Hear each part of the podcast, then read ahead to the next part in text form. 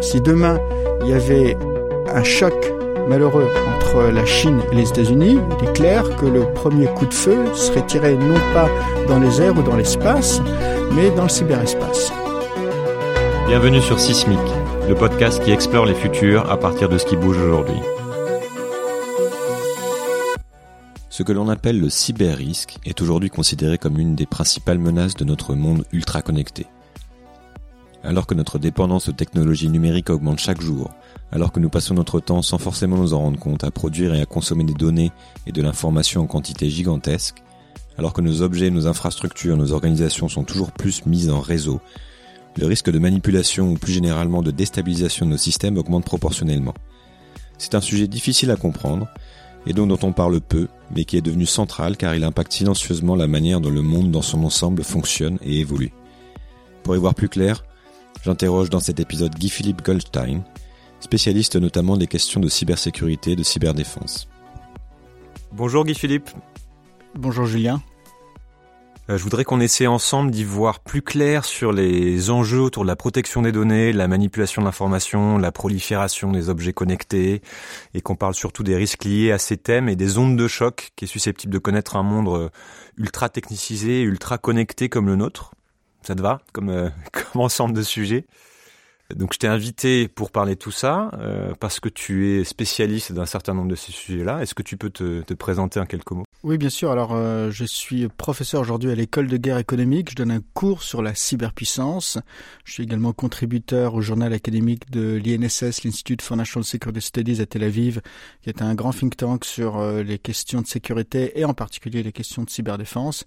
Et puis, je suis euh, advisor pour euh, différents groupes privés sur les questions de cybersécurité, cyberdéfense. Donc euh, un peu au croisement de ces questions à la fois de développement technologique, mais aussi alors d'une question fondamentale qui est celle de la sécurité dans nos sociétés humaines. Et puis derrière, c'est vrai, des réflexions sur euh, cette sécurité. Est-ce qu'elle peut s'appliquer aussi, euh, par exemple, à, à la sécurité euh, des rapports sociaux, au fait que justement on y a un développement de la confiance dans nos sociétés, parce qu'on se rend compte en cybersécurité que l'un des socles de base pour qu'on puisse avoir les bons réflexes et le développement d'une société où on va protéger les données, c'est d'effectivement renforcer la confiance. Mais renforcer la confiance, ça a plusieurs déterminants, déterminants technologiques, de procédures, mais aussi quelque part des, des déterminants strictement sociaux dans nos rapports sociaux. Ok, bon, ça fait pas mal le sujet qu'on va pouvoir euh, ouvrir. Pour commencer, peut-être, je voudrais qu'on essaie de faire le, le bilan de d'où on en est aujourd'hui et de comprendre d'où on vient avant de pouvoir se projeter et mieux comprendre par rapport à tes, tes, ces différentes expertises que tu viens de citer, quelle est ta grille de lecture sur, euh, sur notre monde et notre époque et qu'est-ce qui fait que le fonctionnement d'aujourd'hui n'est peut-être pas celui d'il y a tout juste 15 ou 20 ans? Aujourd'hui, on est dans un monde qui est euh, au croisement de deux grandes forces, si je voulais être euh, très euh, caricatural, celle de l'électron d'un côté et celle de la pierre de l'autre. J'expliquais un petit peu euh, les deux éléments. Alors celle de l'électron, c'est ce monde de la transformation numérique qui est une manière très profonde de repenser la façon dont on crée la valeur puisqu'on se rend compte aujourd'hui que cette valeur, elle n'est même plus dans la fabrication de produits packagés, distribués, marketés, mais en fait dans les systèmes de décision, dans les grandes plateformes qui te permettent de choisir euh, le meilleur produit packagé, euh, marketé que tu souhaiterais avoir. Et donc il y a une nouvelle manière de créer de la valeur. On le voit aujourd'hui si tu regardes les euh, dix plus grandes euh, sociétés par capitalisation boursière au monde.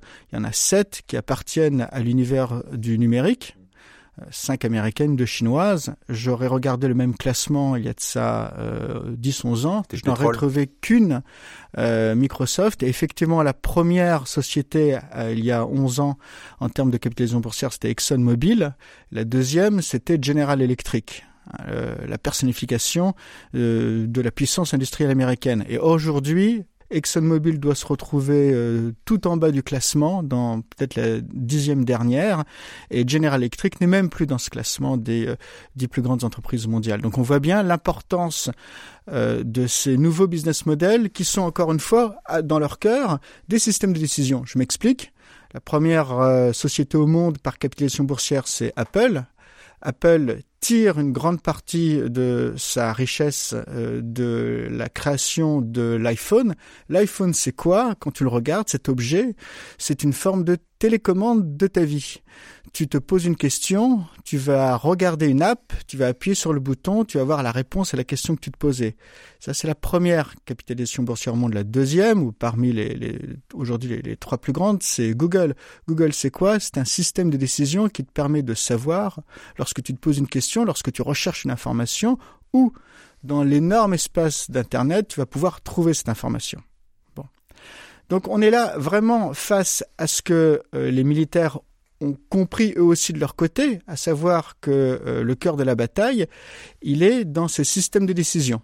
Si demain il y avait euh, un choc malheureux entre la Chine et les États-Unis, il est clair que le premier coup de feu serait tiré non pas dans les airs ou dans l'espace, mais dans le cyberespace à savoir dans la capacité à bloquer le système de décision de l'adversaire. Donc déjà, les militaires ont compris que la valeur pour eux, pour la défense même euh, de, la, de la nation et des intérêts de la nation se trouvait dans la protection de ces systèmes de décision. Et on voit aujourd'hui que même euh, les analystes boursiers, euh, parce qu'ils voient les profits qui s'en dégagent, ont compris que la valeur était aussi dans les systèmes de décision commerciaux.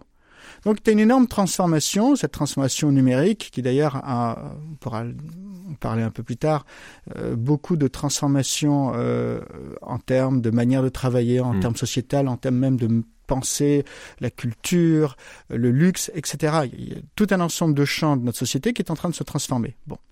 Mais à côté de ça, et ça c'est le, le, problème donc de l'électron face à la pierre, la pierre c'est quoi? Eh bien c'est là où va se fixer toute la richesse que nos sociétés produisent. Parce qu'à côté de ça, nous sommes entrés, il y a de ça un peu plus de 40 ans dans ce qu'on appelait la révolution conservatrice. On a beaucoup réduit euh, les impôts.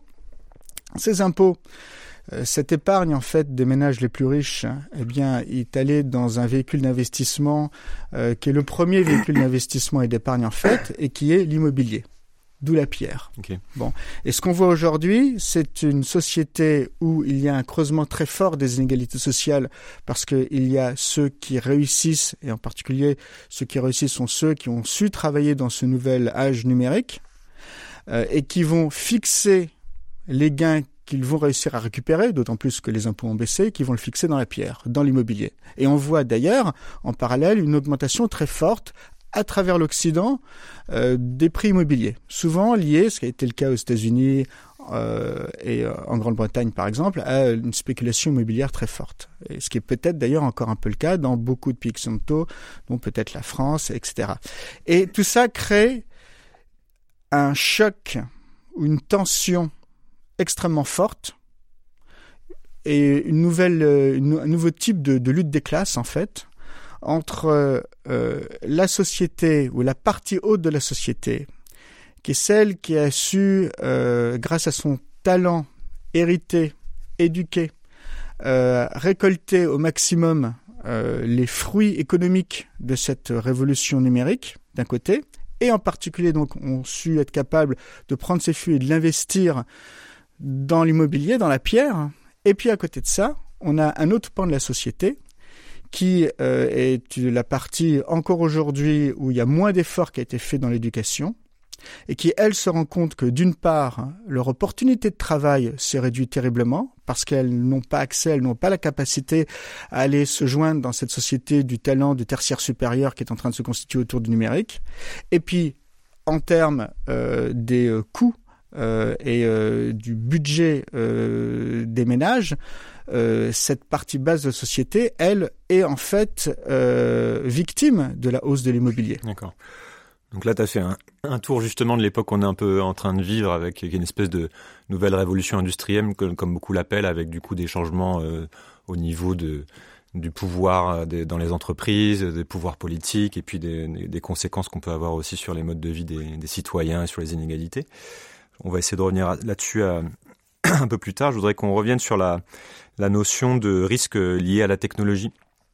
Euh, pour bien comprendre de quoi il s'agit, j'ai en tête que dans les années 50-60, on avait une obsession euh, du risque technologique qui était plus autour du nucléaire, par exemple, et de, nouvelles technologies qui pouvaient apparaître et qui faisaient peur parce qu'on les maîtrisait pas forcément bien, ou alors qu'elles avaient un pouvoir surdimensionné. À l'ère de l'information et du tout numérique euh, dont tu viens de parler, de, de, quoi il faudrait avoir peur ou du moins avoir conscience? Quels sont les types de les, les nouveaux types de risques liés à ce à ce monde dans lequel on vit Alors, il y a une réalité profonde du logiciel qui est euh, cet espace, je reprends Marc Andreessen, l'ancien fondateur de Netscape, qu'il avait écrit dans un édito Wall Street Journal en 2011, Software is eating the world, le logiciel ouais. a englouti le monde. Euh, ben, une des réalités de ce logiciel, c'est que c'est un système très profondément complexe. Je prends l'exemple, par exemple, du Linux kernel, du kernel de, de Linux, pardon, euh, qui avait de mémoire autour de 3 millions de lignes de code dans une de ses versions en 2003 et euh, 12 ans plus tard, on a autour de 20 millions. Linux qui est ainsi un des systèmes de un des systèmes d'exploitation. Exactement. Et ça, tu peux imaginer que chaque ligne de code potentiellement en appelle d'autres, et ça crée des formes d'enchevêtrement, une complexité qui est extrêmement forte et brutale. On le voit aussi dans l'explosion des objets connectés. Alors souvent, on va voir la tarte à la crème où on va vous dire que les objets connectés, il y en avait euh, 500 millions euh, justement au début des années 2000 et puis euh, à l'issue de cette décennie, on sera peut-être autour de 20 milliards d'objets connectés. Mais ce qui fait le problème, ce qui pose le problème, c'est pas tant le nombre d'objets connectés que la grande hétérogénéité en fait des systèmes d'exploitation et des logiciels qui vont exploiter tous ces objets connectés. Parce qu'à nouveau, on est face à une explosion de la complexité. Cette explosion de la complexité, l'utilisateur lambda ou bien euh, euh, l'opérateur euh, euh, qui s'occupe de la maintenance des euh, systèmes informatiques dans l'entreprise, eh bien lui aussi ou elle aussi est exposé à cette complexité. Et il y a une question de, de gestion de cette complexité. Parce que derrière cette complexité, euh, il suffit qu'il y ait euh, un, un, lien vulnérable, un lien faible, pour que une action malicieuse, un ennemi, qu'il puisse être d'origine strictement criminelle ou d'origine politique État-nation, puisse exploiter cette vulnérabilité, prendre le contrôle d'une partie du logiciel et là faire des dégâts. Des dégâts, ça peut être quoi? Ça peut être voler l'identité des personnes, ça peut être aussi aller casser des systèmes. On le sait depuis maintenant une dizaine d'années, un des exemples les plus fameux, c'est ce qui s'est passé dans l'usine pour l'enrichissement de l'uranium à Natanz en Iran, mmh. où un, un verre euh, informatique euh, Stuxnet a été capable de casser de l'intérieur les centrifugeuses de design néerlandais P1 qui permettaient l'enrichissement de l'uranium pour les Iraniens. C'est une, une action israélienne C'est une action américaine dans le cadre d'une opération qui s'appelle Olympic Games, qui avait, avait d'ailleurs, on le sait maintenant, un volet plus large, puisqu'il y a un documentaire qui est sorti il y a deux ans qui montrait que si Stuxnet avait raté, il y avait toute une opération qui s'appelle Neutral Zeus, dont l'objectif aurait été non seulement de recasser euh, tous les systèmes d'enrichissement de l'uranium à Natanz, peut-être là, mais aussi d'aller taper dans certains euh, systèmes euh, critiques pour l'Iran, peut-être, les systèmes financiers, peut-être d'autres. Donc ça, c'est un exemple un peu d'attaque d'un pays sur un autre, exactement, sur un système industriel. Exactement. Et ça, ce type d'attaque, aujourd'hui, eh bien, on le voit répété un peu partout à travers le monde. Je pourrais parler de ce qui s'est passé euh, chez Saudi Aramco, le grand monopole de production et distribution de pétrole, euh, qui est le cœur, on va dire, de l'économie saoudienne, et qui a été attaqué euh, aussi par un, un maliciel euh, Triton, dont l'objectif aurait été non seulement de bloquer, on va dire, le bon fonctionnement du système industriel de Saudi Aramco, mais peut-être même de faire des morts, donc de réellement faire un sabotage industriel euh, avec un choc potentiellement politique, diplomatique. Et puis il y a ce qui se passe maintenant depuis euh, 3-4 ans en Ukraine. Ou un autre exemple où, euh, c'est ce que disent euh, les renseignements de nombreux pays occidentaux, euh, anglais, néerlandais, euh, américains, néo-zélandais, australiens, canadiens, Euh, nous, en France et en Allemagne, on est un petit peu plus réticents à le dire, mais euh, il y a une véritable campagne euh, menée par des euh, unités liées, on va dire, à l'État russe contre l'économie ukrainienne, euh, contre des systèmes industriels en Ukraine. On sait qu'en décembre 2015, il y a toute une partie de l'Ukraine de l'Ouest, 250 000 personnes qui ont été plongé dans le noir suite à une attaque informatique, que ça a été répété euh, avec un niveau de sophistication plus élevé euh, fin 2016 dans un quartier de Kiev, et puis il y a eu l'attaque NotPetya en 2017, en juin 2017 où là, il y a euh, plus d'une dizaine de banques euh, euh, ukrainiennes, les chemins de fer ukrainiens, l'aéroport de Kiev, etc., etc., dont les activités économiques ont été dégradées, avec une attaque qui est partie en fait de l'infection d'un logiciel comptable D'accord, donc ça, ça peut venir de partout et c'est un, un peu une nouvelle manière de faire la guerre. On va, on va, on va pouvoir aussi, je pense, développer là-dessus pour bien comprendre. Tu as, un ou deux exemples aussi pour comprendre ce qui peut se passer dans le domaine un peu plus civil avec des virus comme euh, WannaCry en, l'année dernière ou le hack Facebook euh, en quelques mots pour que pour qu'on comprenne de quoi il s'agit, le type de risque qu'il peut y avoir sur les entreprises, par exemple. Alors sur les entreprises, tu peux avoir plusieurs types de d'attaques. Tu en as donné deux exemples. Première, c'est ce qu'on appelle euh, tout ce qui va être les rançongiciels et ransomware, où tout d'un coup, tu vas avoir un maliciel qui va chiffrer toutes tes données et va te dire, bah, très bien, tu payes, euh, tu payes euh, si tu veux les récupérer. Euh, et ça, ça dépend évidemment euh, du type euh, d'entreprise qui est attaquée, mais lorsqu'on est par exemple des hôpitaux américains, comme ça a été le cas au premier semestre 2016, et que tout d'un coup, eh bien, on perd l'accès sur tel patient doit avoir quel traitement à quelle heure, bah là, en fait, tu es face à un risque tellement grave que tu es obligé de payer. Bon. Et on voit des rançongiciels qui essayent aujourd'hui d'attaquer ce qu'on appellerait des, infrastructures critiques. Euh, le métro de San Francisco a été victime de ce type d'attaque. Alors là, ils ont décidé de ne pas payer, en fait, et euh, d'offrir le métro gratuit pour tout le monde. Ça, c'est une chance. Mais euh, tu peux avoir, et ça c'est ce qui fait le plus peur, euh, des attaques contre tout ce qui va être euh, les systèmes, on va dire, de sécurité de ces infrastructures critiques. Ou un métro automatisé pour rester sur le métro. Des métros automatisés, mais tu peux avoir juste l'attaque contre les systèmes de surveillance. Et là, tu es obligé, du point de vue de l'opérateur, de tout stopper. C'était le cas en Israël en 2013 tu avais les caméras de surveillance dans l'un des tunnels les plus importants, les tunnels routiers les plus importants à Haïfa, qui est la deuxième grande ville, troisième grande ville du pays, au nord du pays. Tout d'un coup, on a vu que les caméras de surveillance avaient été hackées. Bon. Euh, eh bien, on a pris la décision de stopper entièrement euh, le trafic, même si euh, physiquement le tunnel était toujours là, physiquement tu pouvais toujours envoyer des voitures, sauf que si jamais les caméras de surveillance sont hackées et qu'il y a un départ de feu, un départ d'incendie que tu le vois mmh. pas, voilà. D'accord. Donc ça, c'est un exemple sur les infrastructures critiques. on voit donc le type de menace, les rançongiciels. Et puis, il y a d'autres types de vols, tout simplement les vols de données personnelles, les vols de données à caractère personnel.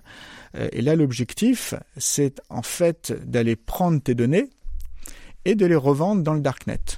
Hein, euh, auprès d'autres acteurs malicieux. Le darknet, pour ceux qui connaissent pas, c'est un, un, réseau parallèle. Euh, alors le réseau internet parallèle en, deux mots juste. Oui, alors le darknet en fait d'une certaine façon euh, internet est un peu la la la la, la, part émergée d'un énorme iceberg qui est l'ensemble des réseaux privés euh, auxquels évidemment on n'a pas accès via Internet, qui peuvent être des réseaux d'entreprise, etc. Et bon, donc ça c'est l'ensemble de ce darknet, cette, cette, partie du net qui n'est pas visible, qui n'est pas euh, accessible, en fait au commun du, du, mortel, exactement.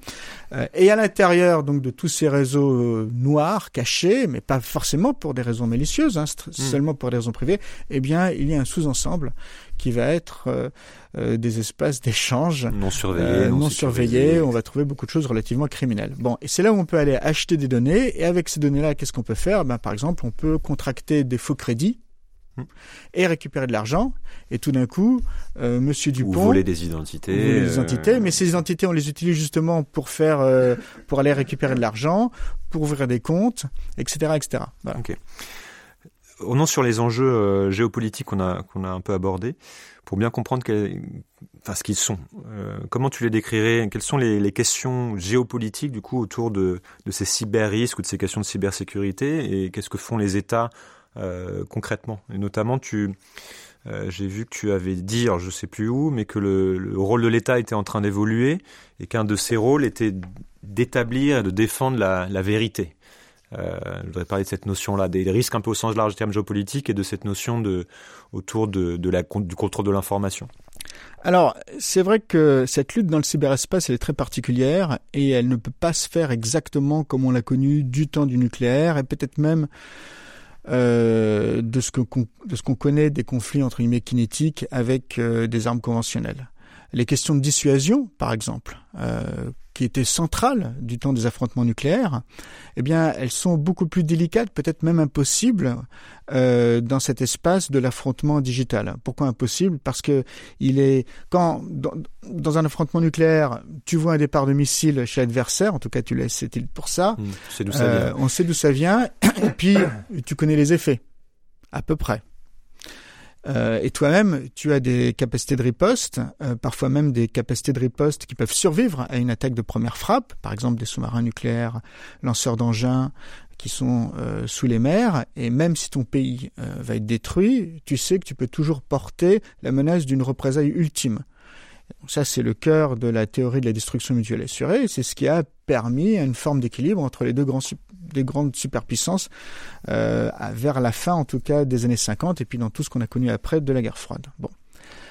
Ce type de certitude sur mes capacités et sur les capacités de l'adversaire, elle n'existe pas dans cet affrontement dans le cyberespace, où pourtant on voit bien c'est tous les exemples qu'on a évoqués sur des attaques de systèmes industriels, qu'on est, là face à des systèmes de plus en plus stratégiques. On peut aller casser les systèmes stratégiques de l'adversaire, le système financier, le système énergétique, etc.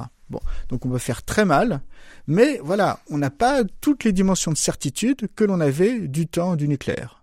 Donc il faut réinventer le jeu stratégique avec le cyber.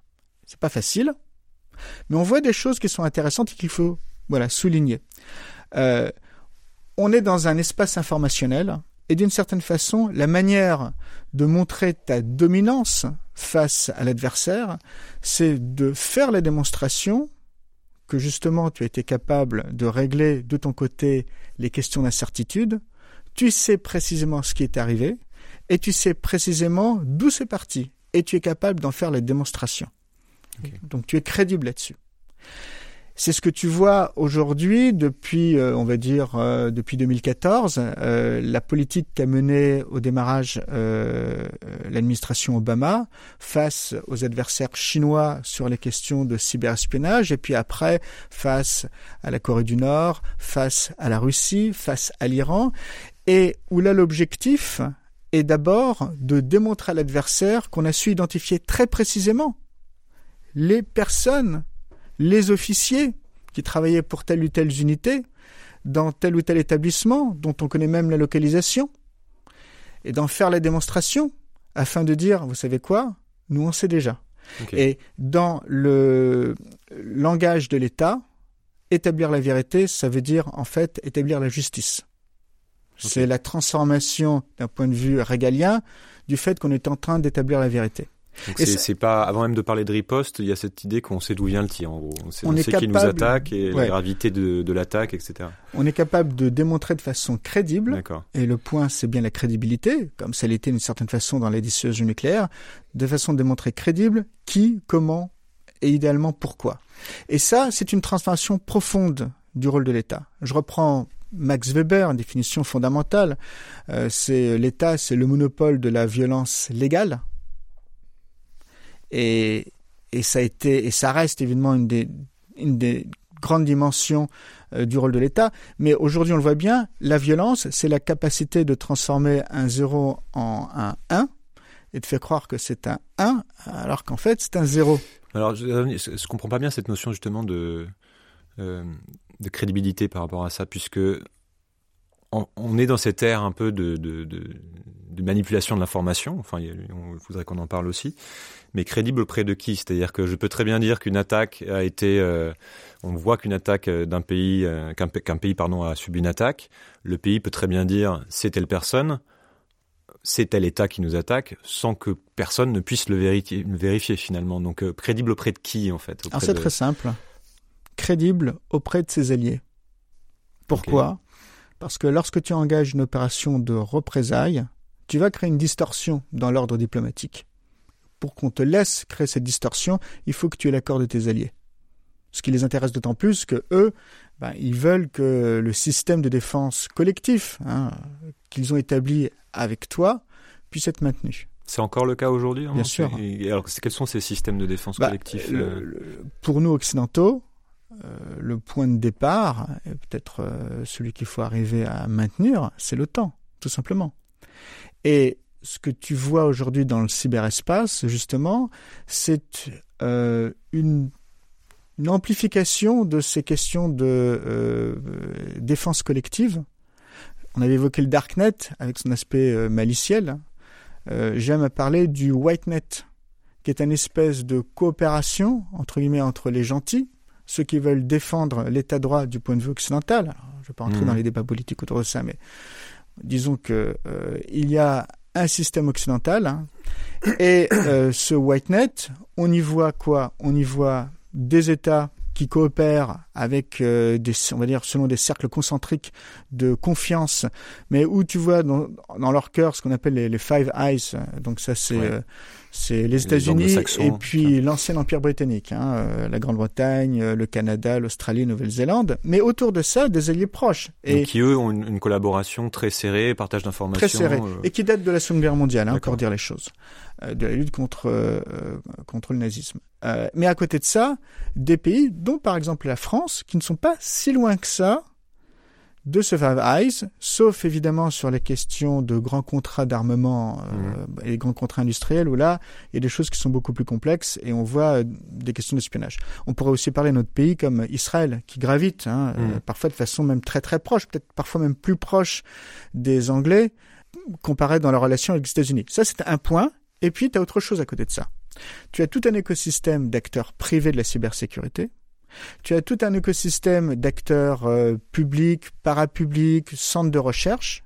Tu as même aujourd'hui ce qu'on appelle des bug bounty, à savoir des euh, organismes privés où certains hackers vont pouvoir travailler pour le compte de ben, cet espace légal, espace privé légal, en cherchant euh, ben, tout ce qui va être vulnérabilité, etc. Et donc, au lieu de travailler pour des groupes criminels, ce qui pourrait leur donner plus de retours, mais donne aussi plus de risques, commencer à travailler eh bien, pour le cadre de droit euh, privé euh, de notre système occidental et au-delà. D'accord. Donc on a on a quand même quelques grands blocs euh, Chine, Russie, euh, bloc occidental qui continuent un peu de s'affronter sur le terrain de l'information, de la maîtrise de l'information, de la manipulation de l'information. Euh, parlait de cette notion de souveraineté nationale qu'il y a derrière ça et euh, ce que t'en dis justement à l'époque où euh, une élection comme celle des États-Unis peut potentiellement être être hackée. quels sont les enjeux justement de souveraineté nationale à l'ère de la manipulation de l'information? Alors, il va y avoir des enjeux, on va dire, je disais ça en deux, hein, les enjeux de cyberdéfense, donc euh, les actions concrètes, qu'est-ce qui se passe aujourd'hui, et les enjeux de cyberpuissance, comment tu développes des capacités à moyen terme pour ta souveraineté nationale. Bon. Pour ce qui est des questions de cyberdéfense, donc la défense aujourd'hui de notre périmètre de cyberespace, euh, il est certain que là on retombe sur euh, ce qu'on a évoqué sur la capacité à dire la vérité. Donc on le voit bien d'ailleurs avec les fake news. si on avait eu un gouvernement américain capable, pour ce qui est de la protection du système électoral américain, dans le cadre des élections de 2016, qui ont vu finalement la victoire de Trump, système électoral américain, il y a plusieurs éléments. Il y a d'une part, bah, tout ce qui permet de voter, euh, les registres des votants, des électeurs, pardon, et puis à côté de ça, il y a le système médiatique qui permet à l'électeur de d'aider à prendre une décision. Ce qu'on a vu en 2016, c'est une attaque euh, protéiforme qui venait en très grande partie de la Russie et qui a attaqué directement le système médiatique qui en fait aujourd'hui dans le cyberespace, à savoir les réseaux sociaux, et puis aussi qui a essayé peut-être de manipuler certains registres d'électeurs, mais ça, ça a été bloqué. Néanmoins, l'attaque principale, c'est ce qu'on a vu donc sur euh, ce système média. Pourquoi? Parce que euh, aujourd'hui, les réseaux sociaux aux États-Unis, mais c'est le cas aussi euh, en Europe occidentale, en France, représentent l'un des principaux pourvoyeurs d'informations de news il y a une étude de Pew Research qui expliquait que en 2016 déjà, tu avais environ 70-75% des Américains qui recevaient leurs news des réseaux sociaux, Facebook pour pas dire son nom, et pour, je crois, 43% de ces personnes, Facebook ou les réseaux sociaux de manière générale étaient le principal pourvoyeur de news. Bon. Le problème, c'est que Facebook n'est pas régulé. Je le dis pourquoi? Parce que dans le passé, les principaux pourvoyeurs de news aux États-Unis, et en particulier donc les trois grands networks hein, du temps euh, des chaînes hertziennes qui dominaient les informations, euh, ABC, CBS, NBC, étaient régulés. Il y avait une loi qui date de la fin des années 40 qui expliquait qu'en échange de pouvoir avoir accès au réseau hertzien, il y avait la nécessité de diffuser. CSA, Voilà, il y avait une sorte de CSA et il y avait la nécessité de diffuser euh, un certain nombre d'heures euh, avec de l'information objective. Mhm. Et je le dis parce que c'est vrai que depuis la fin du XIXe siècle, aux États-Unis, on a une information qui est peut-être très partisane, qui peut jouer beaucoup sur l'émotion. Mais c'est une information qui était dans la presse écrite. Et le principal vecteur de news, en fait, a été d'abord la radio, dans les années 20, et puis après la télévision. Mhm. Et la part laissée euh, à l'information de la presse écrite était, je vais pas dire marg- marginale, mais ça touchait peut-être 10 à 20% Donc, de la population. majorité de la population est exposée à des sources d'informations qui ne sont plus contrôlées par personne, Et qui ne sont plus régulées. plus régulées. Elles l'étaient au passé. Mais Voilà. contrôlées, justement. Exactement. Elles l'étaient euh, auparavant, elles ne le sont plus aujourd'hui. Facebook se défend en disant oui, mais attention, euh, nous on ne fait que répercuter ce que euh, les utilisateurs mettent. Ce à quoi je réponds non, parce que Facebook fait de l'éditorialisation via ses choix algorithmiques. Tu peux expliquer en deux mots le... Ben, tout simplement, euh, lorsque tu ouvres ta page Facebook, ce ne sont pas euh, toutes les infos qu'ont postées tes amis qui viennent par ordre chronologique. hein.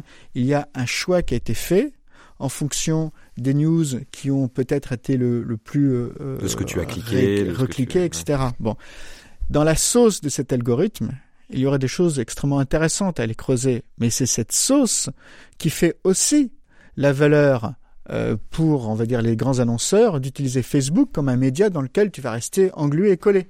Donc le cœur du modèle d'affaires de Facebook, c'est justement cette capacité à aller euh, cibler les, les personnes en fonction de leur intérêt. Exactement. Et là où on voit qu'il y a un écho avec, euh, eh bien, tout simplement notre fond évolutionnaire euh, primatologique, c'est que ce qui nous fait le plus réagir et nous fait le plus engluer en fait euh, sur Facebook, eh bien, ce sont les émotions les plus fortes et donc en particulier la peur, etc. Bon, donc tu vois, là, on n'a pas été capable non seulement de défendre face à une attaque euh, qui venait de la Russie, mais on n'a pas non plus été capable de réguler.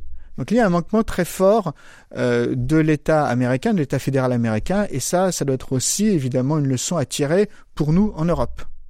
Ça, c'est sur la question de cyberdéfense, et donc sur un aspect auquel on n'avait pas du tout pensé lorsqu'on pensait en termes de cybersécurité, cyberdéfense, parce que comme je te le disais, initialement, on a pensé les cyberdéfenses en essayant de défendre les trucs en dur. Oui, faut les infrastructures. Les euh, infrastructures, l'eau, le gaz, l'électricité, les le cerveau télécoms. des citoyens. Et voilà, pas le système, on va dire, euh, cognitif du, du citoyen électeur-consommateur, et donc pas les médias.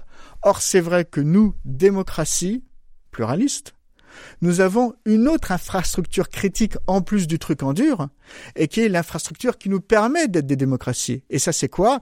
C'est un système euh, électoral euh, non biaisé où lorsque tu mets un vote, il est bien enregistré et tu as le droit de mettre un vote.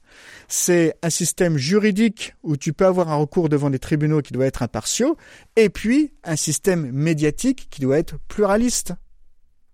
Eh bien, c'est ça qui est attaqué aujourd'hui. Entre parenthèses, d'ailleurs, les régimes autocratiques, que ce soit la Russie ou la Chine, euh, euh, ce qui fait leur cœur de métier, euh, c'est d'aller attaquer ces éléments-là pour transformer ce qui serait un début de démocratie avec un début de société civile, eh bien justement en autocratie.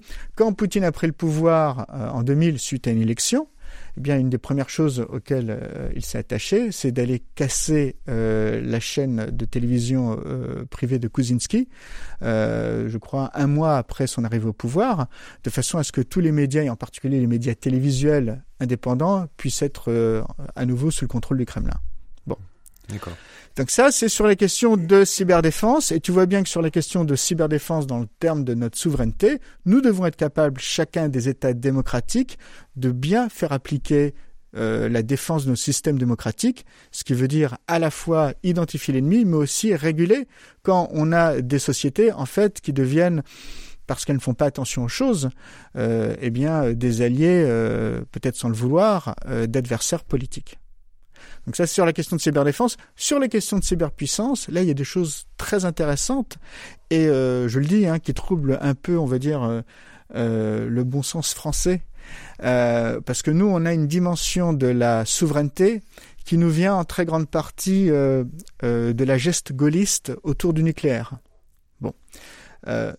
Mais ça, ça vient, on va dire, un peu d'un monde de, du hardware dominant. C'est-à-dire une espèce de, d'un développer l'arme nucléaire sous De Gaulle pour avoir cette euh, forme d'indépendance euh, Exactement. par rapport au grand bloc. Exactement. Et ça, si tu veux, tu fabriques euh, tes engins nucléaires, tu le fais une fois, tu as développé la technologie une fois, bon après il faut un peu de maintenance, mais ça va durer 50, 100 ans. D'accord. Tu n'as plus besoin d'être dans un état d'échange scientifique permanent.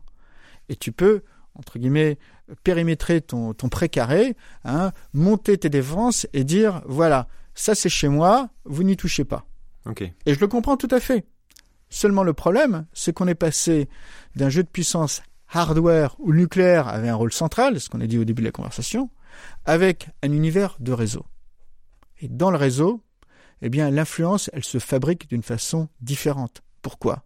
Parce que ce qui fait la force, c'est-à-dire ce qui fait la richesse dans le réseau, je reprends la loi de Metcalfe, c'est non pas le fait, la capacité à t'isoler derrière ton précaré, mais au contraire, à devenir un nœud de connexion le plus important avec lequel tout le monde va venir échanger. En fait, ce qui fait ta force dans l'univers du réseau, c'est d'être le plus utile aux autres. Et ça, c'est une un vrai changement de paradigme, même dans la manière dont on pense l'influence. Je te parlais du, nucléaire, mais si je tire un parallèle avec euh, nos sociétés, même plus anciennes, le cœur de la puissance, c'était la, la, terre agricole. Le cœur de l'influence, c'était ta capacité à protéger ta terre agricole ou à menacer l'adversaire de te piquer sa terre, de lui piquer sa terre. Le, jeu des, luttes politiques, des luttes d'influence, c'était la capacité à voler la terre de l'autre. D'accord. Eh bien, aujourd'hui, les systèmes d'influence sont totalement différents, puisque la richesse, ce n'est plus cette ressource contrainte qu'était la terre. La richesse, c'est la capacité à faire vivre l'information, celle qui te permet au mieux de décider, d'augmenter la qualité de ton système de décision. Et ça veut dire quoi dans un jeu de réseau? Ça veut dire se retrouver être le nœud central donc le plus utile aux autres. Pour bien comprendre les forces en présence et, revenir aussi sur la peut-être la relation qu'on peut avoir en France ou en Europe avec les États-Unis, qui est un peu particulière. Euh, tu dirais qu'aujourd'hui on est on est quoi? On est complètement dépendant justement du nœud américain pour tout ce qui est information, euh, mais on l'est de manière positive parce que finalement on a une relation de confiance euh, comme on pouvait avoir il y a quelques décennies ou alors est-ce que tout ça justement c'est en train de changer euh, parce que on voit aussi la manière dont la politique américaine évolue et, euh, et dans quelle mesure on est euh, finalement en train de devenir euh, une espèce de, de vassal euh, le, le, mot est un peu fort mais tu, tu vois l'idée euh, plutôt qu'un allié quand on voit que la, la, ce nœud ça va être la NSA ça va être tous les logiciels d'espionnage et que pour, pour bien comprendre cette nouvelle dynamique qu'il peut y avoir aussi avec, le, avec la puissance américaine. On est face à des vents contraires pour dire les choses de façon brutale. Bon. Et euh, tu vois, je te parlais euh, au démarrage de la conversation du choc entre l'électron et la pierre. Ce choc aujourd'hui, il est vécu de façon brutale aux États-Unis, puisqu'on a un leadership américain qui, euh, pour dire les choses, est relativement, je veux dire, gentil, irrationnel. Euh, et justement ne défend pas les intérêts à long terme parce qu'on est dans ce moment révolutionnaire. Et qui n'est pas dans cette logique de réseau, enfin en tout qui cas n'est pas, pas du tout dans cette logique de réseau. Et, mais ça, je serais tenté de dire que ça va à l'encontre même des intérêts des Américains. Euh, tu as aujourd'hui une erreur stratégique apparente en tout cas de leur part. Totalement. À un plus faible niveau, tu vois ce que les Britanniques, euh, le, le, problème auquel ils sont confrontés avec Brexit. Bon, mais malgré Brexit, sur les questions de coopération en cyberdéfense avec les pays de l'Union européenne, très récemment, euh, il y a eu des échanges pour dire on va essayer de poursuivre et de renforcer la coopération malgré euh, les différents scénarios de Brexit. Donc il y a des choses... En mode cheval de Troie ou Non, non, pas du tout. Construction européenne Non, non, au contraire, en essayant de bâtir avec les partenaires européens, alors on est dans le cadre d'une Europe de la défense qui n'est pas forcément celle de l'Union économique européenne. Mmh, bien sûr. Mais eux de même, ils sentent bien. Il y a une réflexion euh, pour construire un nouveau bloc euh, européen indépendant des États-Unis. Donc. Alors non, c'est compliqué. Alors pourquoi c'est compliqué? C'est compliqué parce que on est dans un jeu de réseau et que le jeu optimal pour tout le monde, c'est que tout le monde coopère. Et comme je le disais, c'est optimal pour les Américains, et même les Anglais le ressentent bien confrontés à Brexit. Seulement voilà, ce n'est pas forcément des leaderships rationnels qui sont à la tête des États aujourd'hui, parce qu'on a un choc sociologique, ce que je disais au début, et ça crée des conflits, et ça crée même, on va dire, des, distorsions dans le réseau. C'est pas la première fois, malheureusement, euh, qu'on a des choses qui vont à l'encontre des éléments de raison. Nicolas Engel, un grand économiste, écrivait avant la Première Guerre mondiale qu'il n'y avait aucune logique pour que les pays européens, qui ont développé tellement d'échanges économiques, se livrent à un conflit suicidaire. Bon, pourtant malheureusement muet par une rationalité plus ancienne qui ne comprenait pas le monde industriel dans lequel euh, l'Europe était entrée, eh bien les grandes puissances européennes se sont livrées à un conflit qui effectivement, Nicolas Engel avait raison, a été suicidaire pour l'Europe. Bon. Donc voilà, si tu veux, tu as la raison qui fait qu'on devrait tous coopérer, et d'ailleurs coopérer d'une façon tellement proche que, in fine, d'autres pays qui ont plus de difficultés, on va à coopérer avec nous, qui vont être la Chine, qui vont être la Russie, vont se rendre compte qu'in fine, ils ont plus à gagner en rejoignant le PAC plutôt qu'en vivant de manière isolée. Mais à côté de ça, on a ces chocs sociologiques que je t'ai évoqués et qui ont des impacts tout en haut de la structure de commande, malheureusement. Bon, voilà. Euh, maintenant, encore une fois, la logique profonde des réseaux, euh, c'est que tu puisses être capable, parce que tu es très utile, même très utile aux partenaires américains, de te développer, tout en protégeant parfois tes intérêts. Je donne un exemple, celui d'Israël. Israël aujourd'hui est un pays qui ne peut pas vivre sans les États-Unis. Euh, quand on regarde euh, les investissements en recherche et développement qui sont faits en Israël, qui sont très conséquents, 4% du PNB. 4 à 5% du PNB, c'est bien plus élevé que dans les autres euh, pays membres de l'OCDE.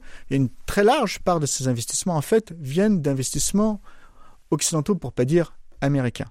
Bon.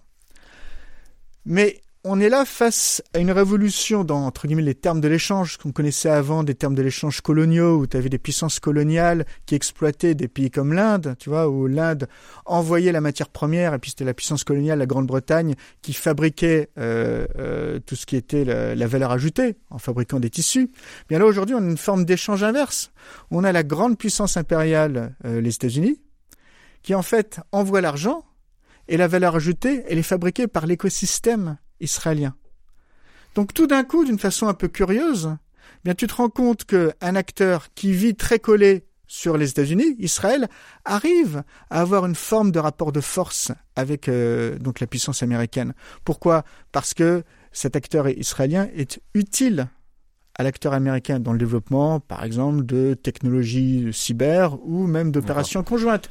Et donc, in fine, certains des intérêts, on va dire, diplomatiques euh, d'Israël qui sont je veux pas dire, qui sont peut-être pas forcément d'ailleurs alignés avec ceux des Américains, eh bien les Américains, je te parle de ça même du temps de l'administration Obama, hein, eh les Américains finissent par plus ou moins laisser passer parce qu'il y a une telle coopération, il y a une telle utilité qui vient d'Israël, voilà. Parce que c'est quoi le cœur de la souveraineté? Le cœur de la souveraineté pour chaque pays, c'est la capacité à défendre ses intérêts premiers. Quelle que soit la manière, que ce soit en créant des frontières ou au contraire en étant le plus utile aux autres. Donc il faut être assez flexible sur la manière de défendre la souveraineté. Et il faut l'être parce que, comme je le disais, la manière de fabriquer la richesse dans cette âge digital, cet âge du réseau, et donc de fabriquer l'influence aujourd'hui est en train de se transformer complètement. Alors avant de passer, je voudrais finir un peu sur cet aspect géopolitique avant de passer à, une autre dimension.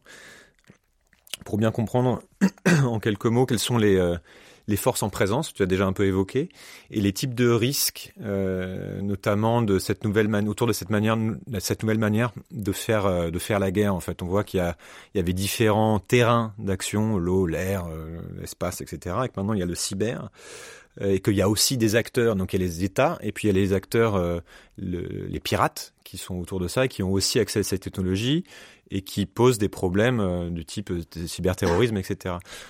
comment comment tu vois les choses en termes de, grands pôles de, force et, où se situent la France et l'Europe par rapport à ça pour comprendre la nature des risques qu'il faut qu'il faut avoir en tête? Bien sûr. Alors d'une part, tu as encore aujourd'hui et d'une façon très importante un rôle prédominant des États dans ces questions de cyberdéfense. Tu vois ça parce qu'on s'est beaucoup posé la question de la capacité de groupes terroristes à aller faire du cyberterrorisme. On a même eu un cas en France où tout d'un coup une grande chaîne euh, de télévision française TV5 Monde qui a été attaquée par un groupe qui se revendiquait de Daesh, le cybercalifat. Sauf que en grattant, alors c'est pas ce que disent les autorités françaises, mais c'est ce que disent à la fois euh, des groupes privés de cybersécurité et c'est ce que disent aujourd'hui d'ailleurs les autorités britanniques et néerlandaises. Ce cybercalifat, en fait, il venait de Russie. C'était bien euh, la main du gouvernement russe qui était derrière. Alors pourquoi? Parce que encore aujourd'hui, quand tu veux faire une action de sabotage très sophistiquée, euh, tu as besoin d'équipes pluridisciplinaires. Je te donne l'exemple de Stuxnet. Il faut, être capable de comprendre à la fois comment euh, fonctionnent les systèmes de contrôle industriel Siemens, mais aussi comment fonctionne de l'intérieur une centrifugeuse P1 de design néerlandais. Euh, donc, il faut avoir différents types d'experts. Il faut être capable de le tester. Tu fais pas ça tout seul devant ton PC. C'est pas possible de le faire tout seul devant son PC. Voilà. Euh, et ça demande des compétences très particulières et, euh, et très diverses qu'en réalité ne peuvent réunir aujourd'hui que les États. Et tu vois d'ailleurs dans la sociologie des groupes terroristes, je parle de Daesh, euh, tu vois qu'on n'a pas euh, cette euh, richesse de talent telle qu'un État peut les réunir. Bon. Donc c'est essentiellement un jeu d'État. Quels sont les grands acteurs aujourd'hui? Eh bien, de façon assez intéressante, tu vas retrouver dans tout ce qui va être les actions de les actions offensives dans le cyberespace, tu vas retrouver tous les États qui ont des velléités stratégiques fortes. Donc, les grands, les membres permanents du Conseil de sécurité des Nations Unies, hein, les cinq, mais aussi des pays qui ont pu par le passé développer ou ont tenté de développer, par exemple, des armes stratégiques, euh, on peut penser à l'Iran, on peut penser à la Corée du Nord, qui elle a réussi. On peut penser peut-être à Israël. On peut certainement penser au Pakistan et à l'Inde. Donc c'est très étonnant de voir qu'aujourd'hui, les pays qui ont développé, on va dire, les unités les plus offensives sont aussi ceux qui ont toujours voulu avoir un petit peu le haut du pavé dans la, on va dire, la, le dialogue stratégique des nations ce qui montre bien que c'est une question de volonté et une question de focus aussi euh, des États. Euh, et derrière ça, donc, tu as des réseaux d'alliances, on les a évoqués, et tu as une alliance fondamentale qui est celle euh, des groupes occidentaux, avec au cœur de cette alliance ce qui était l'alliance de renseignement, je l'avais déjà dit, des Five Eyes, mmh. qui date de la Seconde Guerre mondiale, et autour une nébuleuse de pays plus ou moins proches dans lequel tu peux mettre la France, tu peux mettre Israël, tu peux mettre d'autres pays occidentaux. Bon. À côté de ça, tu as entre guillemets d'autres plaques. Tu as une très large, très importante plaque chinoise. Et elle est très importante parce qu'aujourd'hui, quand tu vois des éléments de puissance, à savoir les investissements venture cap dans euh, tout ce qui va être développement digital, hein, ce qui est important parce que ça crée quand même euh, des capacités duales. Euh, civil militaire. Venture cap, c'est investissement dans investissement qui le risque ou quand tu vas regarder tous les investissements en intelligence artificielle, aujourd'hui, tu retrouves toujours la, même photo, savoir 80% de ces investissements-là sont faits d'une façon à peu près à part égale par les États-Unis et la Chine. Et nous, Européens, je ne parle même pas de l'Europe, nous, Européens, on va représenter quelque chose comme moins d'un dixième des euh, investissements euh, capital risque des États-Unis, par exemple. Euh, et puis alors après, même quand tu regardes dans certains pays et que tu fais le rapport de cet investissement au PNB, qui est une mesure de voir à quel point euh, les pays se sont investis euh, dans ces éléments d'investissement digital, numérique, qui font une partie de la cyberpuissance, tu vois des écarts qui sont très Donc importants. On n'est pas, au niveau européen et français, on est, on, est en, retard. Quoi. On n'investit pas sur ces nouvelles formes de puissance. Alors, sur les questions militaires, on est dans la course. Sur les questions d'ailleurs de réglementation, on a vu à quel point les questions de réglementation sont importantes. C'est très intéressant parce que tu as des classements, un classement qui a été fait par un institut estonien qui met la France en tête parce que justement nous, nous savons réglementer et, euh, et créer de la régulation. Euh, sur les questions après d'investissement dans ces capacités duales numériques, là, euh, on est en train de marquer un retard assez grave, en fait, par rapport euh, à nos partenaires américains, par rapport euh, à la Chine, qui n'est pas un adversaire, mais même du point de vue de l'Union européenne auquel on commence à faire attention aussi aujourd'hui. voilà, donc ça c'est problématique. Après, il y a un autre adversaire, enfin, on va dire, oui, une, autre puissance avec laquelle aujourd'hui on a pas mal de conflits, qui est la Russie. Notre copain de jeu, on peut dire. Voilà, c'est ça et euh, pour lesquels là il y a la situation est très paradoxale parce que il y a toute une euh, on va dire toute une école du renseignement de la manipulation euh, à la russe euh, qui date euh, de l'époque communiste et d'ailleurs même avant. les premières polices politiques en Europe ont d'abord été constituées dans ce qui était la Russie des tsars. donc là, tu as un savoir-faire très très fort dans la, la manière d'agir, la manière de manipuler. Mais en même temps, il y a des formes de failles technologiques on s'en rend compte, même des choses assez étonnantes en termes de sécurité opérationnelle. Euh, le renseignement militaire russe a subi euh, une forme d'humiliation au cours des dernières semaines parce qu'on a appris qu'on a été capable d'identifier euh, ces opérateurs qui étaient arrivés à La Haye et puis même peut-être 300 membres du renseignement militaire russe dont on aurait identifié, voilà, les, dont on aurait récupéré les identités. Voilà. Et à côté de ça, la Russie euh, on parlait de l'investissement à capital risque comme un des éléments pour voir un petit peu où on en est en termes de puissance numérique. En France, on tourne autour euh, du milliard d'investissement. En Israël aussi, mais rapporté au PNB, c'est bien plus conséquent en Israël. En Russie, on est autour de 50 millions d'investissements par an. Donc voilà, il y a, une vraie chute. Je voudrais qu'on passe au niveau de notre niveau et qu'on commence à parler un peu du monde qui, vient. Euh, jouer à se projeter et peut-être commencer par ce qui pourrait arriver aux citoyens lambda que nous sommes. Euh, j'ai lu un article récemment qui imaginait avec quelle facilité euh, Terminator, donc euh, culture pop de mon époque, de notre époque, trouverait Sarah Connor aujourd'hui, alors qu'en 1984, je crois, à l'époque où le film est sorti, il devait chercher dans un annuaire téléphonique et tuer au hasard toutes les Sarah Connor avec quelle facilité en fait il pourrait s'en débarrasser aujourd'hui, déjà en la trouvant, en, allant chercher ses informations, en piratant ses comptes, en piratant sa voiture, son compteur électrique, en lui envoyant faux mail pour lui donner rendez-vous, etc. Voilà, juste pour exposer en fait euh, l'idée qu'on est euh, certainement aujourd'hui beaucoup plus fragile en tant que citoyen, beaucoup plus facile à connaître, beaucoup plus facile à contrôler, à manipuler.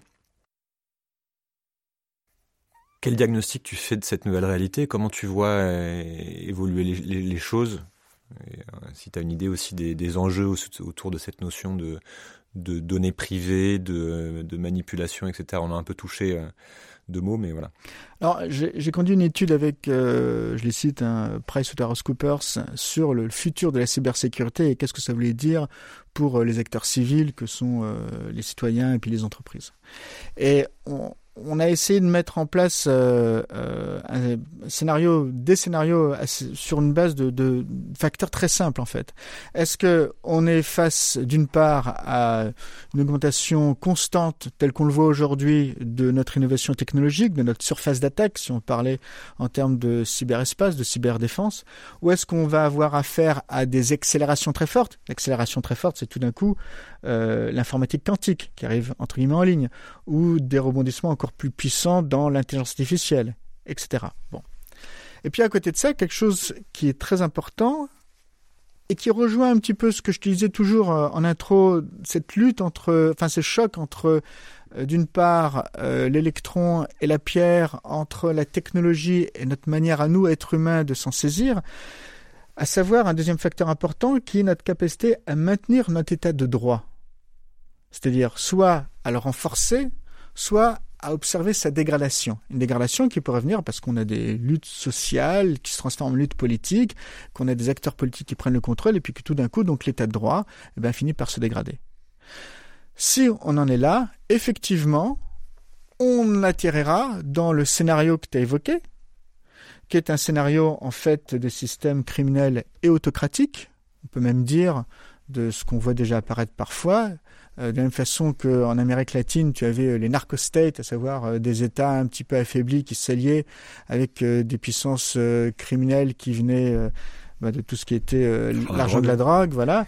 Eh bien, tu peux commencer à voir ça avec cette masse de la cybercriminalité qui aujourd'hui on l'estime à environ 600 milliards de dollars, l'économie de la, la, cybercriminalité, soit un petit peu moins de 1% du PNB mondial, mais puis peut-être avec euh, l'essor justement euh, des objets connectés et de révolution informatique pourrait demain atteindre, euh, on voit des chiffres autour de 2000 milliards. Mais sans même, sans même parler de cybercriminalité, tu as aussi, ça peut aussi jouer au niveau d'un État. on, et de contrôle avec un contrôle fait euh, sur les citoyens. On, va pouvoir parler de la Chine aussi un petit peu plus là-dessus. Oui, alors à nouveau, tu fais bien de citer la Chine.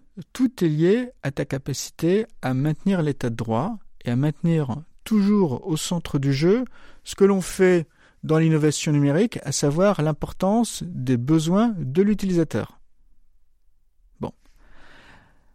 Il y a un calcul, il y a un pari qui est fait en Occident depuis 200 ans, qui s'est fait de façon progressive, hein, mais qui a été que il vaut mieux qu'on règle nos conflits par le droit et donc par la justice, plutôt que laisser les conflits être réglés par une puissance supérieure qui agirait de façon injuste. Ce qu'on voit dans des pays qui sont des autocraties ou qui sont des dictatures, voire des dictatures quasi totalitaires. Il ne faut pas oublier non plus que la Chine euh, est un pays où le droit de vote n'existe pas, il existe en Russie, mais il est manipulé, mais il n'existe pas du tout en Chine, et même on, vient de voir une accélération de cet élément de dictature avec Xi Jinping. Exactement, Xi Jinping, euh, qui est devenu quasi président à vie, on ne sait pas, alors que jusque-là, depuis euh, euh, depuis Deng Xiaoping, il y avait une forme de roulement de différentes générations de dirigeants. Bon. Et à côté de ça, effectivement, donc tu as cet univers à la Terminator, quelque part, où euh, tout le monde va être contrôlé. Tu peux en dire deux mots sur expliquer ce qu'est le bah, crédit social Oui, alors le crédit social, c'est que et c'est une façon, c'est une façon de faire d'ailleurs entre parenthèses un petit peu aberrante, euh, où toutes les petites actions du quotidien même que tu vas faire, euh, par exemple, tu ne vas pas payer ton ticket pour aller prendre le métro, euh, tu vas être en retard de facture, en particulier si tu dois de l'argent euh, à l'État. Tout ton comportement de citoyen. Ton comportement de citoyen, et puis faut le dire aussi, hein, on est encore dans le cadre d'une dictature, donc probablement tous tes écrits par rapport à ce que est-ce que c'est dans la ligne du parti ou pas. Bon, donc là, si tu veux quelque part, on voit des choses qu'on connaissait déjà des dictatures. Voilà, juste pour faire la, pour, pour fermer la parenthèse sur le crédit social, c'est un système qui est en train d'être mis en place en Chine, qui est déjà en partie en place, euh, voilà, qui, qui, va, qui évalue le, le, bon citoyen, le mauvais citoyen, il lui accorde des droits euh, et donc utilise cette donnée qui est disponible. Et donc cette donnée est utilisée et après tu vas avoir des pénalités ou des gains. Voilà. Et des choses qui sont franchement un petit peu en partenariat d'ailleurs avec des entreprises. Avec des entreprises. Donc par exemple, tu as un bon crédit social, tu vas pouvoir couper les queues, tu vas pouvoir être le premier à installer dans l'avion, etc. Tu as un mauvais crédit social, euh, tu auras peut-être même pas accès à, à, à, certains tickets, certains billets. Mais encore une fois, ça c'est quelque part même une version soft par rapport à ce qui existait déjà du temps de la dictature de Mao, où tu osais émettre un début de commencement de critique et tu finissais au Laogai où il y avait 20 à 40 millions de personnes. Sauf que la capacité de l'État à surveiller tout ça était bien plus faible. Alors en fait, quand tu regardes la manière dont ces grandes dictatures, tu as aussi l'exemple de la RDA, étaient constituées, tu avais en fait un réseau incroyable d'informants, de gens qui étaient... C'est une personne sur trois en RDA. C'est ça, voilà. Donc pareil, pareil en fait dans la Chine communiste. Donc tu avais déjà un système hard, on va dire, de contrôle.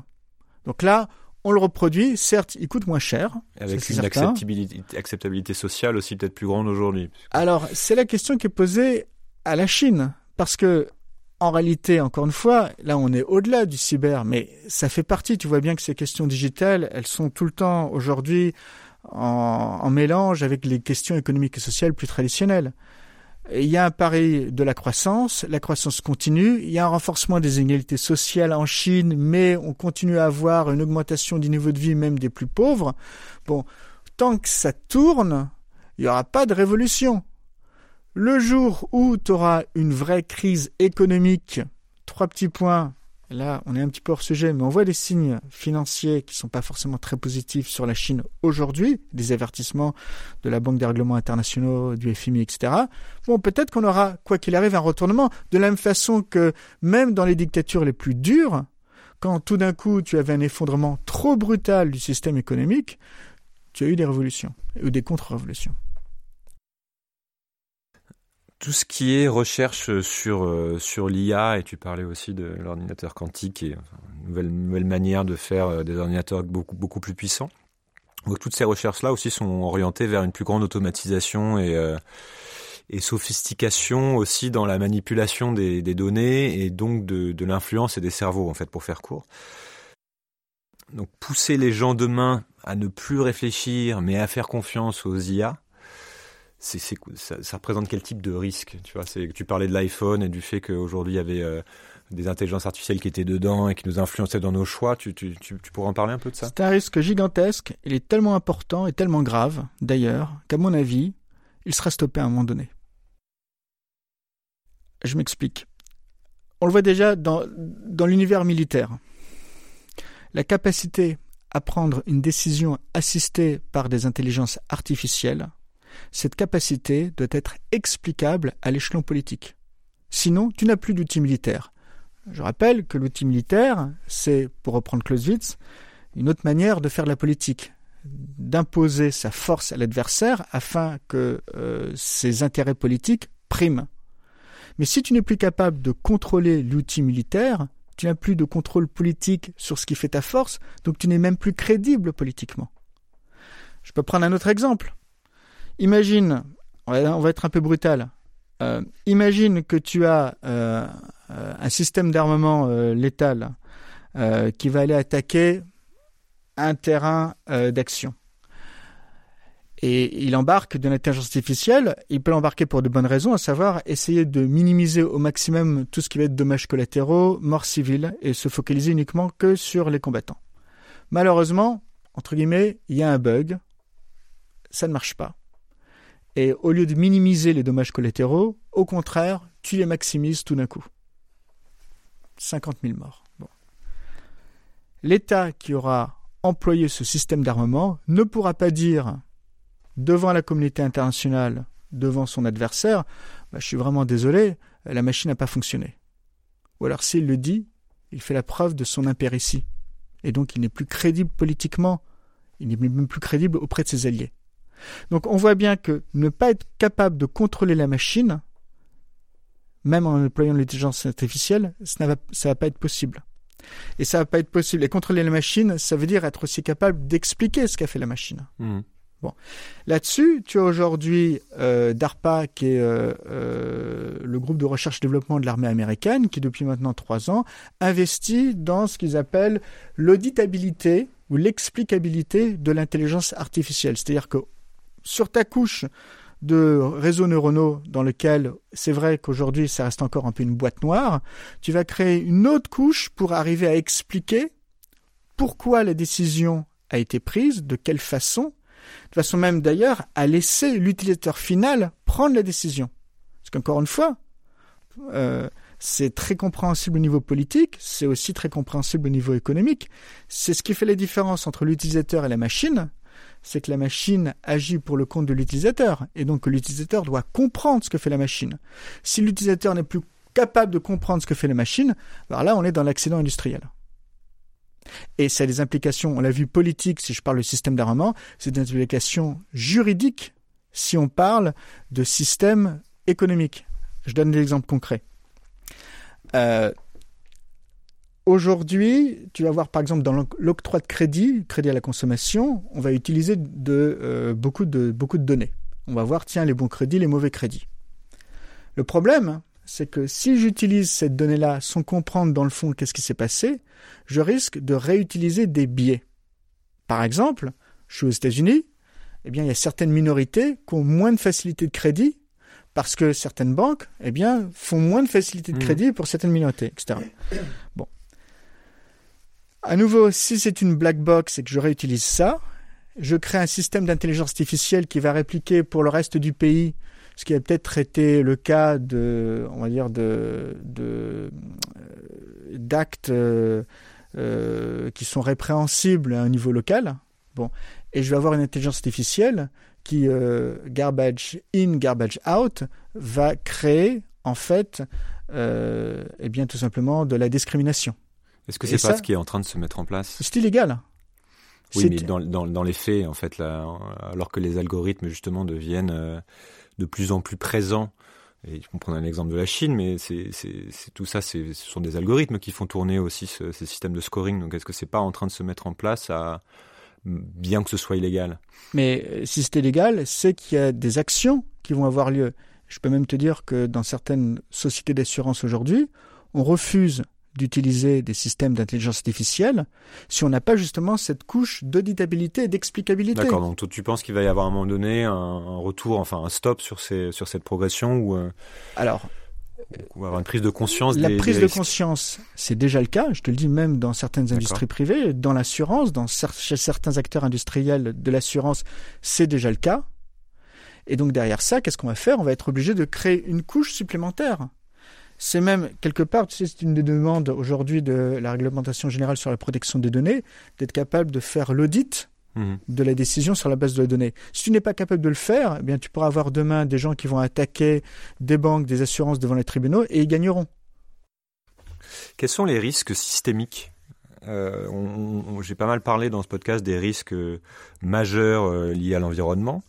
Est-ce que tu vois des risques systémiques sur le, cyber, notamment avec, euh, je sais l'augmentation du nombre d'objets connectés, de robots, et du coup l'augmentation du risque de euh, d'effondrement de systèmes à mesure qu'ils se complexifient? Il, existe ce risque? Comment tu le, comment tu l'évalues? Alors, il existe, mais de mon point de vue uniquement dans le cadre d'une attaque d'État-nation qui va exploiter ces vulnérabilités, cette complexité, afin de faire du mal à un pays ennemi. Parce que si je regarde ça d'un point de vue euh, cybercriminel, eh bien en fait, les criminels, eux, leur objectif, c'est de faire de l'argent, de faire du fric.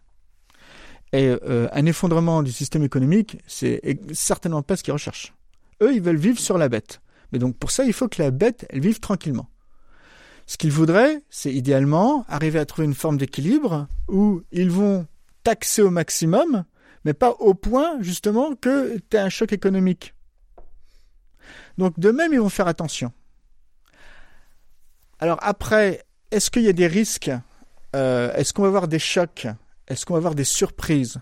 Oui, malheureusement, parce qu'encore une fois, euh, on est en train d'exploiter de nouvelles technologies et on va avoir euh, des surprises qui vont être très brutales. Et entre guillemets, je serais tenté de dire, malheureusement, c'est pas la première fois je suis toujours frappé par le fait qu'il a fallu en France, par exemple, attendre 1973 pour qu'on oblige à mettre la ceinture de sécurité. Et donc derrière ça, il y avait déjà eu des milliers tant, de morts. Tant qu'il n'y a pas d'accident, a... on met pas la parade. Quel, quel type de risque tu alors, penses bah, les risques qu'on pourrait avoir, c'est euh, tout simplement euh, le type de risque qu'on a pu évoquer, à savoir, euh, par exemple, aujourd'hui, tu as des voitures qui ont plus de lignes de code que des avions si euh, tout d'un coup tu arrivais à hacker un système ou une marque automobile, tu pourrais dire, euh, tu pourrais euh, imprimer l'instruction et enfin envoyer l'instruction et dire voilà. Aujourd'hui, toutes les Renault, elles vont tourner à gauche lorsqu'elles dépassent 50 km/h. Donc ça, derrière ça, tu aurais un rançongiciel qui serait envoyé à la tête de Renault ou aux utilisateurs pour dire, écoutez, ou vous payez, ou va y avoir un problème qui va se passer. Ou Peugeot, hein, si on veut laisser Renault tranquille un peu aujourd'hui. Euh. oui, c'est vrai, ça pourrait être aussi le cas. Bon, euh, à nouveau, ça, c'est pas, c'est du domaine du possible. Donc, qu'on puisse avoir des chocs très graves, ça pourrait être dans l'énergie, ça pourrait être, et c'est déjà souvent dans, dans les banques, euh, c'est des choses qui peuvent arriver. Au niveau des parades, du coup, est-ce que ça veut ça voudrait dire qu'il faudrait euh, limiter notre surdépendance à la technologie, plutôt que de faire la course à la sophistication et à la complexité. Tu prends l'exemple des voitures, ça me fait penser à la voiture autonome dont, euh, on parle et dont on prédit, pour laquelle on prédit un développement incroyable. Est-ce que finalement le développement de ces voitures autonomes est réaliste ou souhaitable quand on connaît le risque lié à euh, bah, que tu viens d'évoquer, lié au hacking de ces systèmes? Est-ce qu'il ne faut pas aller vers justement moins de dépendance pour euh, sachant qu'il y aura toujours des hackers? Alors, il y aura toujours un risque. Le jeu, c'est de le réduire à un niveau suffisamment faible pour qu'on puisse vivre avec. Ça, c'est l'objectif. Pourquoi? Parce qu'à côté de ça, effectivement, tu prends l'exemple d'un développement industriel qui est les voitures autonomes dont on aura, euh, qui représenteront peut-être 15% du parc d'ici 2030 et peut-être 80-90% du parc euh, d'ici 25 ans. Si ça se met en place, ça pourra être, par exemple, une transformation économique, industrielle extrêmement importante. Il y aura, s'il n'y a pas le risque cyber, hein, il y aura une très forte réduction du risque d'accident, puisque quand même l'essentiel du risque automobile, il est porté par le conducteur, mhm. qui n'est pas un instrument parfait. Euh, et puis à côté de ça, tu pourras avoir des capacités de mobilité euh, où euh, des gens qui aujourd'hui n'ont pas accès à la mobilité, comme par exemple des personnes très âgées, qui pourront tout d'un coup se déplacer. Et d'ailleurs, d'un point de vue même d'aménagement du territoire, tu peux réfléchir à un désenclavement tout d'un coup d'espaces urbains pour lesquels, à date, il y avait très peu de transports en commun, et où tout d'un coup, tu peux avoir toute une flottille de, voitures ou de, flottes euh, qui peuvent permettre donc de, mieux se déplacer. Donc ça, c'est euh, la carotte. Maintenant, tu évoquais le bâton, effectivement, c'est le risque cyber. Et je serais tenté de dire que ce risque cyber, de toute façon, on ne peut plus y échapper dès aujourd'hui. Donc ce qu'il faut faire, c'est mettre c'est d'abord prendre conscience de ce risque-là, et passer à une stratégie qu'on appellerait de résilience. La stratégie de résilience, c'est ce qu'on voit dans les pays, par exemple, qui sont confrontés à des chocs sécuritaires très importants, ou des chocs cyber, ce que tu vois en Estonie, par exemple, tu vois en Israël. D'une certaine façon, c'est malheureusement ce qui est arrivé en France par rapport au risque terroriste après 2015. C'est cette capacité à se dire, il n'y a pas de risque zéro, ça c'est impossible, mais on va tout faire pour réduire le risque. Donc on va avoir un choc à un moment donné, mais on va être capable de s'y adapter. Et d'ailleurs, d'une certaine façon, c'est parce qu'on se prépare au choc, parce qu'on a cette culture du risque, qu'on va être capable de réduire le risque quand il arrivera. Et ça veut dire quoi ça? Ça veut dire tout un ensemble de choses euh, sur la manière, par exemple, d'organiser l'entreprise, que l'entreprise d'ailleurs soit moins concentrée très essentiellement sur la performance, mais aussi sur ce qu'on appellerait des capacités redondantes, de façon à absorber le choc. Donc tu vois, aussi d'un point de vue de toute cette civilisation axée sur la performance, uniquement la performance, le cyber va peut-être faire bouger un petit peu les lignes en disant sur la résilience. Ouais, il faut plus de résilience. Donc il faut un peu de performance, mais le balancer ça avec aussi un petit peu de redondance. Ça c'est un premier point. L'autre point qui est intéressant, c'est que je te parlais de la manière de penser la résilience et qu'on est tous porteurs dans un système résilient de la sécurité du système. C'est que d'une certaine façon, aujourd'hui, la ligne de front dans le cyberespace, Hein. Là où éclatent les conflits, c'est pas sur les crêtes de montagne ou au franchissement des rivières, mais c'est dans le cœur des entreprises. Donc c'est dire quoi? C'est dire qu'aujourd'hui, l'officier de réserve, c'est l'ensemble des managers de l'entreprise. Et d'une certaine façon, si je veux tirer un parallèle avec euh, une vieille démocratie, ce qui a fait l'un des fondements euh, de la démocratie athénienne, c'était que, euh, eh bien, tout le monde, en tout cas les citoyens le chef meurt, il est remplacé. Tout le monde était remplaçable, d'une part. Et puis, d'autre part, peut-être de façon encore plus importante, tout le monde participait à la protection de la ville, la police. Tout le monde était hoplite euh, avec ces fameux systèmes de, phalanges euh, pour défendre la ville. Et là, d'une certaine façon, tu retrouves cet élément un peu démocratique où, qu'on le veuille ou non, nous sommes tous désormais comptables de la sécurité des entreprises pour lesquelles on travaille et donc de la sécurité de la nation.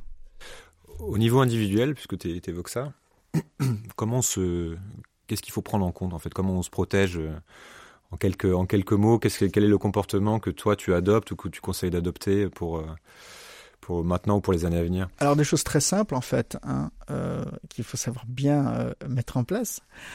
D'une part, quand tu peux avoir un mot de passe avec des fonctions de multifunction authorization. Alors, évite évidemment tous les mots de passe les plus simples, mais surtout si tu peux, passe directement euh, à ce que tu vois, les mots de passe euh, avec des clés où euh, tu as à la fois ce que tu sais et ce qui va être envoyé sur ton mobile. Ça, c'est pour les comptes les plus importants. Pour tes informations les plus critiques, eh bien, chiffre-les, de façon à ce que si elles sont volées, eh ben, on n'y aura pas accès. Et puis, euh, il faut s'entraîner un petit peu ou avoir toujours en tête que, évidemment, un email que l'on reçoit, même d'un ami, ou une information que l'on reçoit d'une personne qu'on ne connaît pas bien sur les réseaux sociaux, avec un lien à cliquer, c'est pas forcément euh, la chose à recommander. Donc, encore une fois, tu vois, cet élément de, de culture. Donc, tu as à la fois des aspects un peu techniques, chiffres tes euh, informations, tes documents les plus importants, mets en place donc tous ces systèmes de multifunction authorization quand tu peux, et puis fais un petit peu attention aux emails que tu reçois. pour ce qui est du recul à avoir sur tes, des bulles aussi d'informations, est-ce que tu as est-ce que c'est quelque chose sur lequel on peut on peut travailler? C'est-à-dire on parlait de, du fait qu'on était influencé par les l'information, etc. Oui. Euh, juste, je termine sur l'autre point important. Comment je peux l'oublier Évidemment, à chaque fois qu'on te demande euh, de patcher ton système, de d'avoir un upgrade, tout le temps mettre à jour. Et puis après, donc, sur ce qui serait un petit peu la, résilience cognitive du, citoyen, y a une chose qui est assez simple en fait. Euh, à chaque fois que tu vois passer une information, tu regardes qui l'a écrit, quelle est la source et quand elle a été écrite. Donc tu vois un truc sur Facebook qui a l'air choquant, tu regardes les sources. La manière dont fonctionne l'un des systèmes qui est le plus résilient face aux attaques contre la vérité Wikipédia. Bah, Wikipédia, c'est pas un système technologique, il n'y a pas d'intelligence artificielle, c'est un système sociologique. C'est extraordinaire. Hein. Mais tu as tout un groupe de euh, correcteurs qui sont tous cooptés, et l'un des éléments de base dans la correction, c'est de vérifier la source, et en particulier si la source a une bonne réputation ou pas une source qui a une bonne réputation, alors peut-être que tu vas dire que je suis parti pris, mais ça va être par exemple des journaux reconnus. Euh, et puis évidemment essayer de balancer euh, entre sources hmm. dire plutôt de droite, sources plutôt de gauche, etc. Donc c'est des choses assez simples en fait, mais un gros travail d'éducation à faire sur. Euh, Il faut toujours regarder d'où vient l'information initiale, la qualité de la source. Et puis après, si tu as le temps, essayer de creuser comment l'information, quel journaliste, ou alors si on parle d'un papier scientifique, bah, regardez de toi-même. On va, on arrive à la fin. Euh, est-ce que tu aurais une, une onde de choc euh, ou un signal faible qu'on ne voit pas forcément venir et euh, dont on ne parle pas assez? Pour moi, il y a deux grandes transformations technologiques qui vont continuer et amplifier le bouleversement du monde. Euh, une qu'on évoque, mais j'ai l'impression qu'on ne ressent pas encore assez quel va être son impact, c'est tout simplement la robotisation. Tu vois des choses au niveau industriel assez frappantes, à savoir que des robots industriels, il y a encore de ça 20 ans, coûtaient peut-être 100, 150 000 dollars la pièce. Aujourd'hui, on est à 30 000 dollars la pièce, euh, parfois même moins. Euh, d'ici 2025, on sera en moyenne à 10 000 dollars la pièce. Et puis après, à partir de 2025-2030, on va avoir des robots industriels, donc des robots vraiment euh, capables de faire beaucoup de choses, dont le coût va être extrêmement faible. Et tu vas avoir très probablement le même développement que ce qu'on a connu dans l'informatique. On a eu d'abord les gros mainframes qu'on voyait dans les grosses entreprises, et avec les grosses entreprises qui mmh. pouvaient l'acheter. Et puis aujourd'hui, 2020, 80% des personnes ont accès à un iPhone ou un smartphone, en tout cas, c'est-à-dire un ordinateur portable.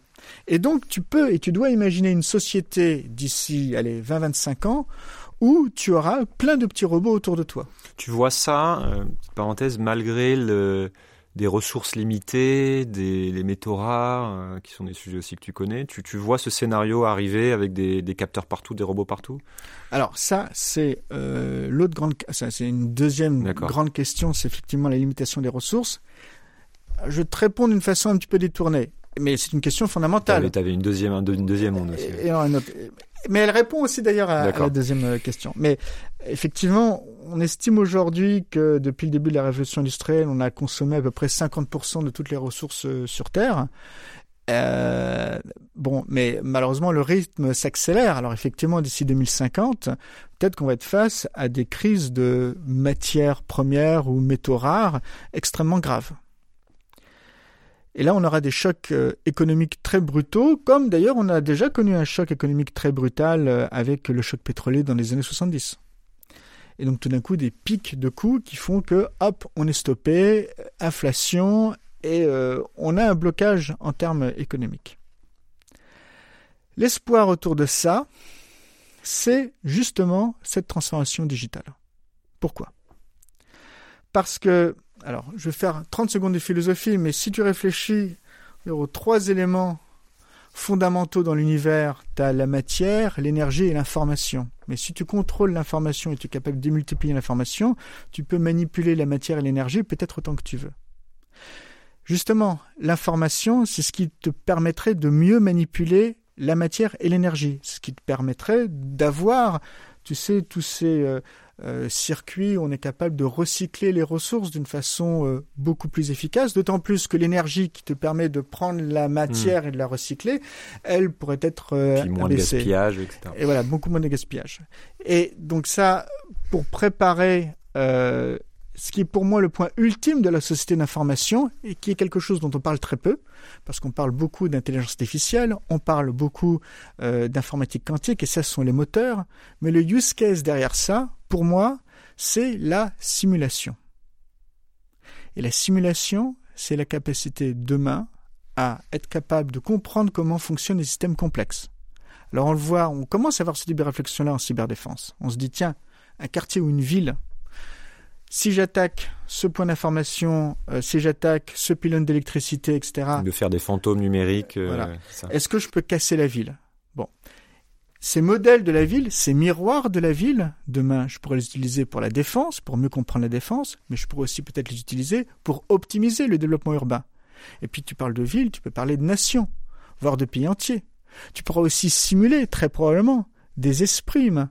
Et ça, tu te dis que ce n'est pas plus énergivore encore que euh, c'est-à-dire que tu n'as pas un, problème avec l'exploitation de ces systèmes en termes de ressources énergétiques. C'est-à-dire que tu peux mettre ça en place et que le gain finalement va être, enfin que ça va être un gain positif euh, en termes de consommation d'énergie et de ressources. L'information va travailler sur la manière de faire consommer le minimum d'énergie pour hmm. le maximum d'informations. Oui, sauf que tu peux avoir une simulation qui va être extrêmement énergivore. Euh, enfin, certains...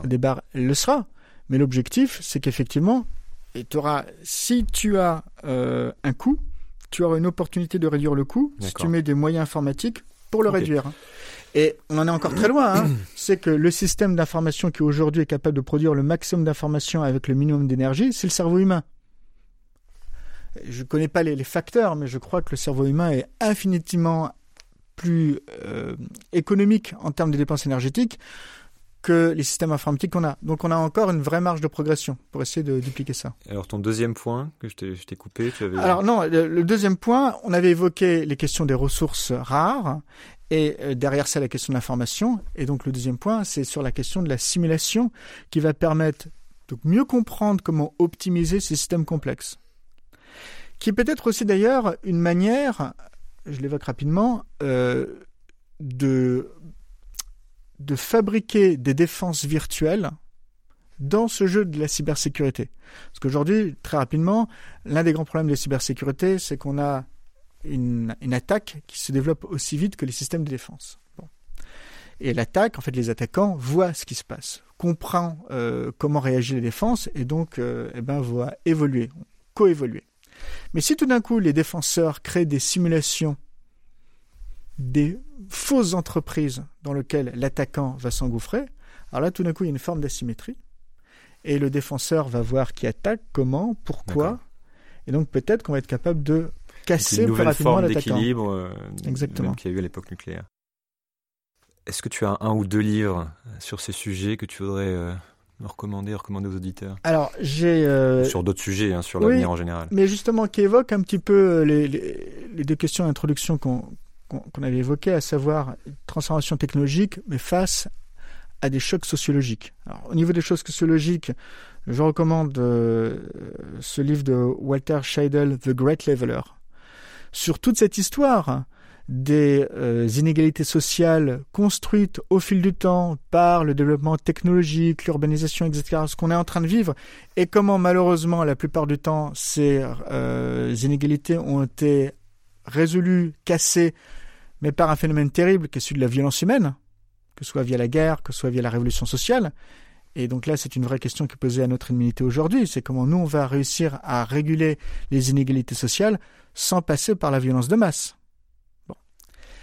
Et puis, euh, au niveau technologique, alors moi, un roman que je recommande parce que je trouve que c'est une très belle évocation justement de ces mondes des, robots et des simulations multiples, euh, et en particulier des simulations de l'individu humain, c'est euh, Robot Futures de Ila Reza Nourpach, je le prononce probablement extrêmement mal, qui est un chercheur de MIT et qui pour moi offre des visions extrêmement intéressantes euh, à la fois optimiste et pessimiste, mais on est bien au-delà de Black Mirror euh, sur euh, ce monde de demain, d'ici 2030-2040, qui pourrait être vraiment à la portée de nos doigts, à la portée des systèmes informatiques avec lesquels nous sommes en train de vivre.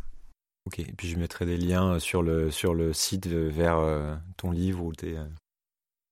Pour, pour ceux que ça intéresse. Merci beaucoup Guy Philippe. C'est moi, c'est moi, merci beaucoup Julien.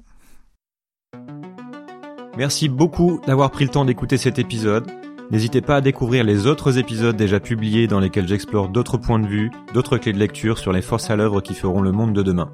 Vous pouvez vous abonner à ce podcast sur votre appli préférée pour être sûr de ne rien rater, et je vous invite aussi à laisser un commentaire ou un avis, 5 étoiles si possible, sur Apple Podcasts ou iTunes pour m'aider à rendre ce podcast visible.